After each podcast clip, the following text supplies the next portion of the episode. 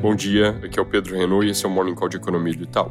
Começando pelos Estados Unidos, hoje na volta do feriado tem o que deve ser o principal evento dessa semana, que é a divulgação às três da tarde da ata da última reunião do FOMC, onde pode ficar mais claro qual é a estratégia para as próximas altas de juros.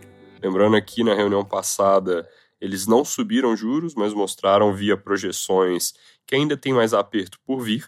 Isso levou a uma leitura de mercado de que poderiam mudar para uma estratégia de subir reunião sim, reunião não, nesses passos finais, como já fizeram em ciclos do passado.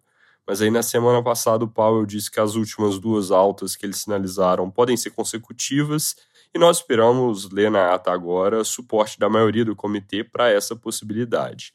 Fato é que a abordagem do Fed gerou alguma confusão no mercado.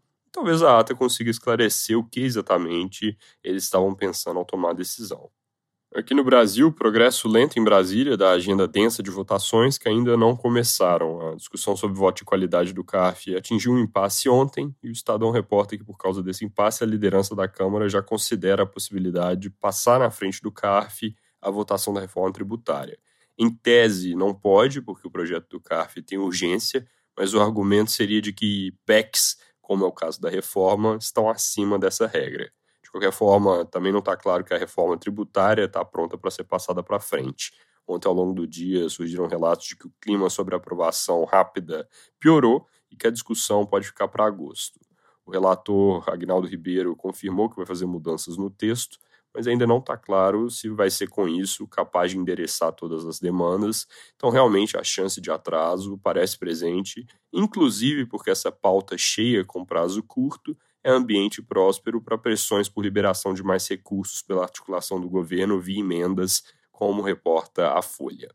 O Estadão também reporta dificuldade vindo dos grupos políticos mais ligados ao ex-presidente Bolsonaro, com o PL, por exemplo, defendendo rejeição total do texto. Voltando ao PL do CARF, vale lembrar que, mesmo podendo pular com a tributária por CPEC, ele ainda impede a discussão do arcabouço e, por isso, o impasse precisa ser destravado logo.